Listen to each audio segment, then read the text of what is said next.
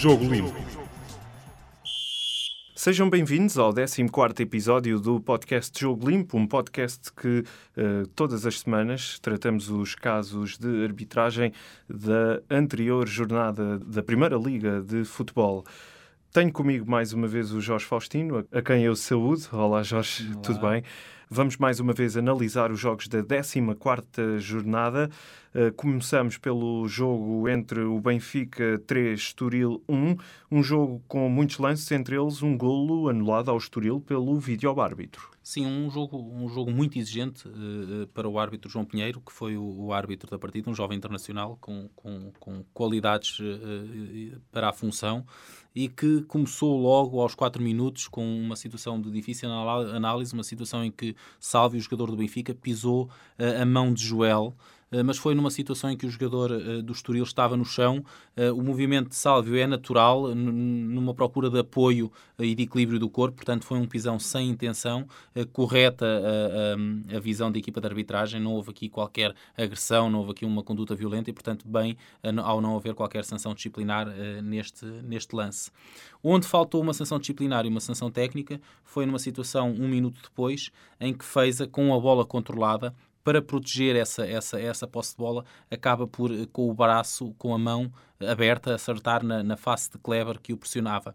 Foi um movimento desnecessário e que, que, que, é enquadrável, dado o contacto que teve com o seu adversário, como uma falta negligente. O árbitro não se apercebeu da falta, não marcou falta, uh, uh, que justificaria ter sido marcada e que deveria depois uh, ter o correspondente cartão amarelo para o jogador do Benfica. Um, uma, uma situação que não é de muito difícil análise que não é conclusiva nem com a imagem na televisão foi o lance que resultou no gol do Benfica, em que Sálvio, que é quem faz o passe para, para, para Jonas obter o golo, surge na, no lado direito do ataque e ficaram muitas dúvidas relativamente à sua posição.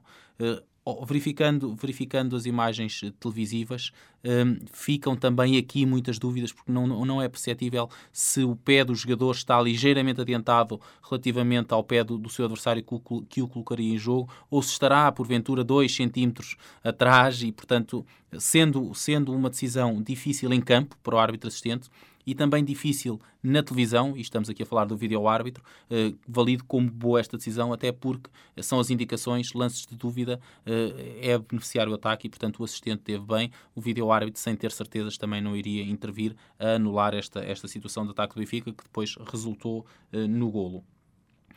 Uh, ainda na primeira parte, e a primeira parte foi a que teve os principais casos desta partida, um pisão de Jonas no tornozelo de, do jogador eh, do Estoril Evangelista, uh, um impacto forte, uma situação que passa quase despercebida em, em, jogo corrido. O árbitro marcou falta, não teve qualquer sanção disciplinar, mas efetivamente as imagens televisivas são esclarecedoras. Foi um pisão negligente, com algum perigo para a integridade física do jogador do Estoril, e ficou aqui um cartão amarelo por exibir a Jonas nesta situação.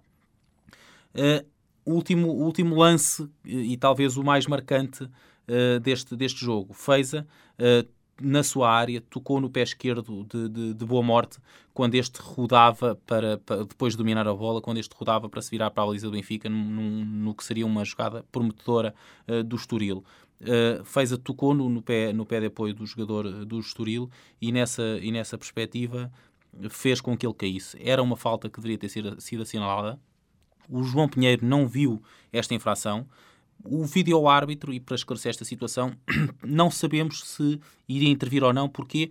Porque segundos depois, e enquanto provavelmente o vídeo-árbitro ainda estaria a analisar repetições, o Estoril obtém golo. Ora, a partir do momento em que uma equipa obtém um golo, não faria sentido esse golo não ser considerado para ser assinalado um pontapé de penalti para essa equipa. E, portanto, nesta perspectiva, compreende-se que o vídeo-árbitro não interveio nesta falta uh, cometida por, por Feiza. Na segunda parte, uh, outro caso importante e, e, neste, nesta partida, bem decidido pela equipa de arbitragem, mal decidido no primeiro momento pela equipa de arbitragem em campo. Isto é, uh, Kleber uh, obtém um gol para o Estoril, o gol é validado pela equipa de arbitragem, pelo árbitro, pelo árbitro assistente, e antes do jogo recomeçar, o vídeo-árbitro tem uma intervenção, alertou o árbitro para que o jogo eh, para, para o facto que o jogo o gol foi obtido com o braço esquerdo de Kleber. Uh, nota para esta situação, é bem decidido pelo vídeo-árbitro. João Pinheiro, numa situação que é de análise porque, e é com alguma subjetividade, que é uma mão, optou por nem ir ver as imagens, confiou uh, cegamente, e aqui é mesmo cegamente, nas indicações que o vídeo-árbitro lhe deu. Fez bem, é efetivamente uma situação que tinha que ser anulada, é uma situação clara, é para estas situações que, que, que serve o vídeo-árbitro. Para situações que não há dúvida nenhuma que é um erro que é cometido, é, não é para esclarecer dúvidas, é para quando existe um erro que não há dúvidas nenhumas que, que existe, para, para o alterar. E, portanto, foi aqui muito bem uh, o vídeo-árbitro da partida, neste caso Manuel Oliveira, a intervir e a anular este golo uh, ao Estoril. Uma arbitragem, como eu disse, muito exigente, bem conseguida por, pelo, por, pelo João Pinheiro, uh, com o senão de ter falhado um pontapé de penalti, que para a verdade do jogo teve a sorte de resultar em golo poucos segundos depois. Passamos então para o jogo entre o Boa Vista e o Sporting no Bessa. A equipa de Jorge Jesus venceu o jogo por 3-1. Eh, este jogo esteve também foi marcado também por vários lances, eh, entre eles um penalti, eh, um eventual penalti por assinalar sobre Podense e também um fora de jogo, um eventual fora de jogo eh, do golo do Boa Vista. Qual é que é de facto a tua análise, Jorge, relativamente a este jogo do Sporting no Bessa? Um, um, jogo também com algumas incidências até parecidas com o jogo, com o jogo que falámos do Benfica mas já lá vamos. Existiu um lance aos 43 minutos, o lance em que o Sporting reclama uh, uma falta de, de Rossi sobre Podense na área um, ehm, do, do Boa Vista. E, efetivamente, é, é, uma situação em que o jogador do Boa Vista, uh, aparentando querer jogar a bola, salta uh, para cima do seu adversário, carregando com o braço primeiro e com o ombro depois as costas de Podense, provocando a sua queda. É uma falta que fica a porcionar, uma falta que acontecendo dentro área seria pontapé de penalti. Uh, portanto, ficou aqui um, um, um penalti por favorável ao Sporting.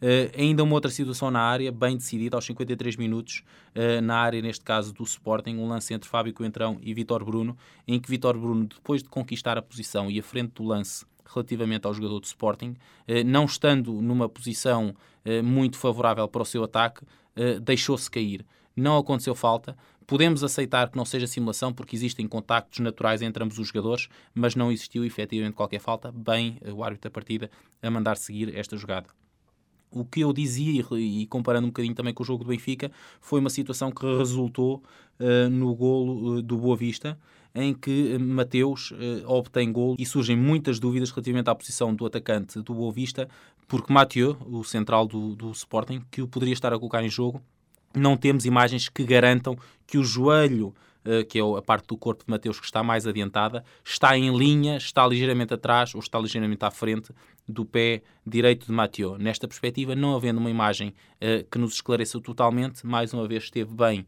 uh, o árbitro assistente, porque na opinião dele naquele momento pareceu-lhe que a situação estava em jogo e esteve bem o vídeo-árbitro a não intervir porque não existe aqui um erro claro e óbvio. Nesta perspectiva, também benefício da dúvida para a equipa de arbitragem e, e, e, portanto, eh, um jogo que fica marcado por um pontapé de penalti não assinalado e depois por muitas boas decisões que foram acontecendo ao longo do, do jogo. Um jogo com vários lances eh, da equipa de arbitragem no Bessa. No Bom Fim, no domingo, o Vitória de Setúbal sofreu uma derrota pesada eh, do Futebol Clube do Porto. Os Dragões marcaram cinco golos. Este jogo começou com um golo uh, com alguma polémica. Uh, resta saber se Abubacar fez falta sobre o defensor. Como é que avalias em particular este lance e, no geral, o comportamento da equipa de arbitragem neste jogo do líder do campeonato? Um jogo apitado por Tiago Martins, internacional de Lisboa, que a semana passada fez a sua, a sua estreia num jogo da Liga Europa, portanto, um árbitro que, sendo internacional há cerca de 3 anos, se, se não me engano, começa já a ter algum reconhecimento por parte da UEFA. E foi uma arbitragem onde ele conseguiu gerir com grande assertividade, uh, uh, tomar com grande assertividade todas as decisões importantes do jogo.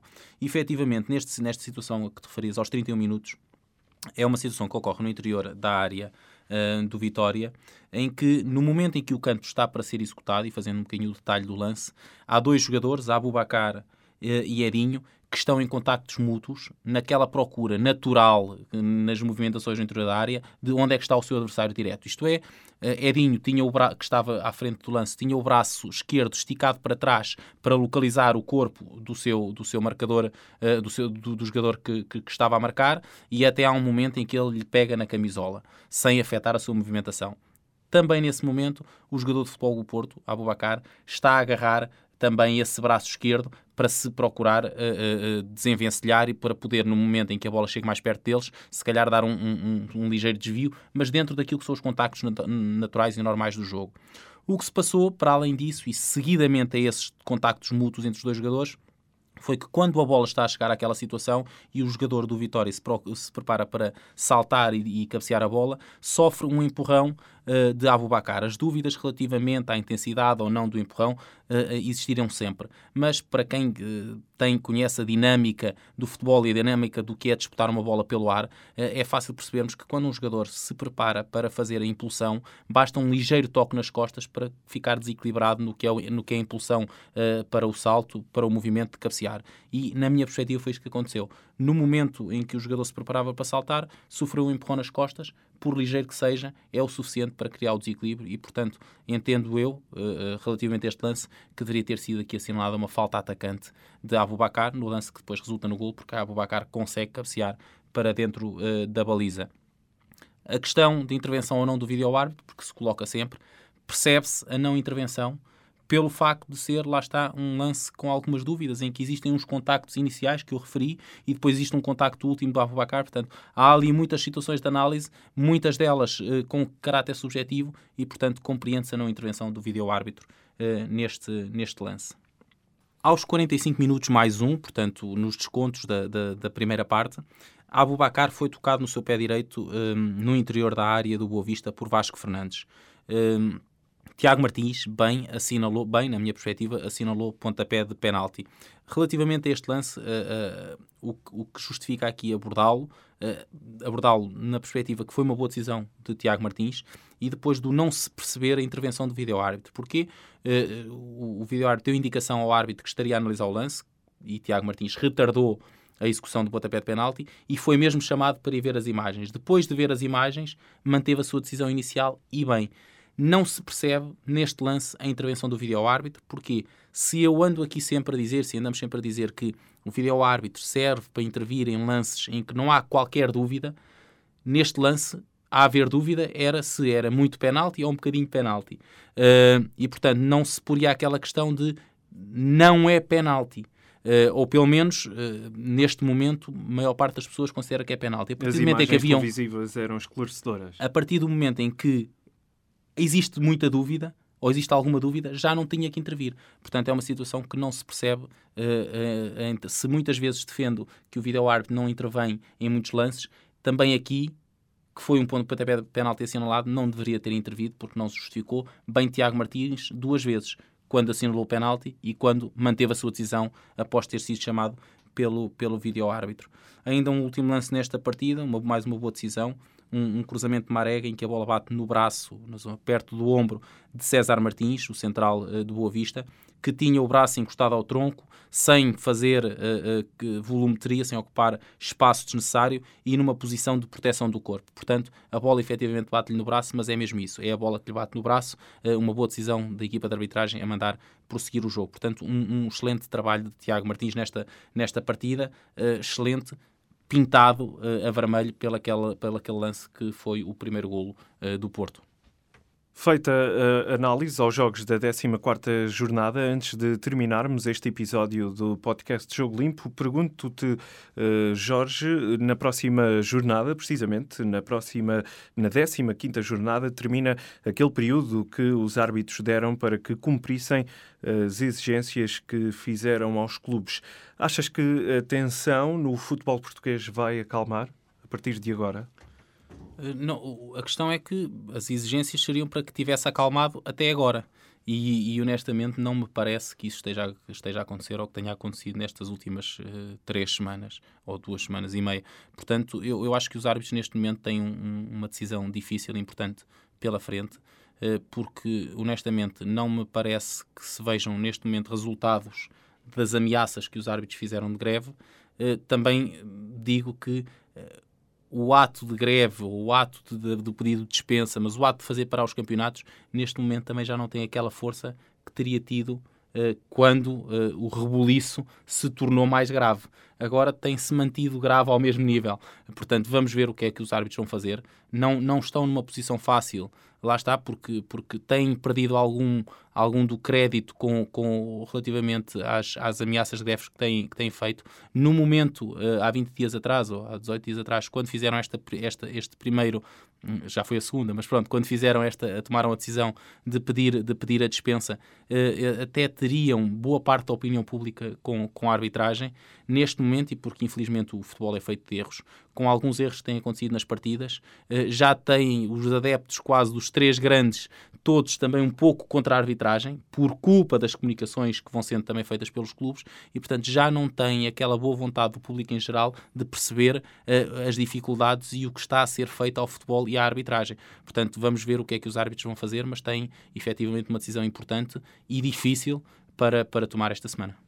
Vamos então esperar por essa decisão da APAF, da associação que representa os árbitros portugueses. Este foi o podcast Jogo Limpo. Já sabem, podem subscrever-nos no iTunes, no SoundCloud e eh, podem também consultar-nos através da página do Público Online em público.pt/podcasts. Este foi o 14 episódio do podcast Jogo Limpo. Um abraço, até à próxima segunda-feira.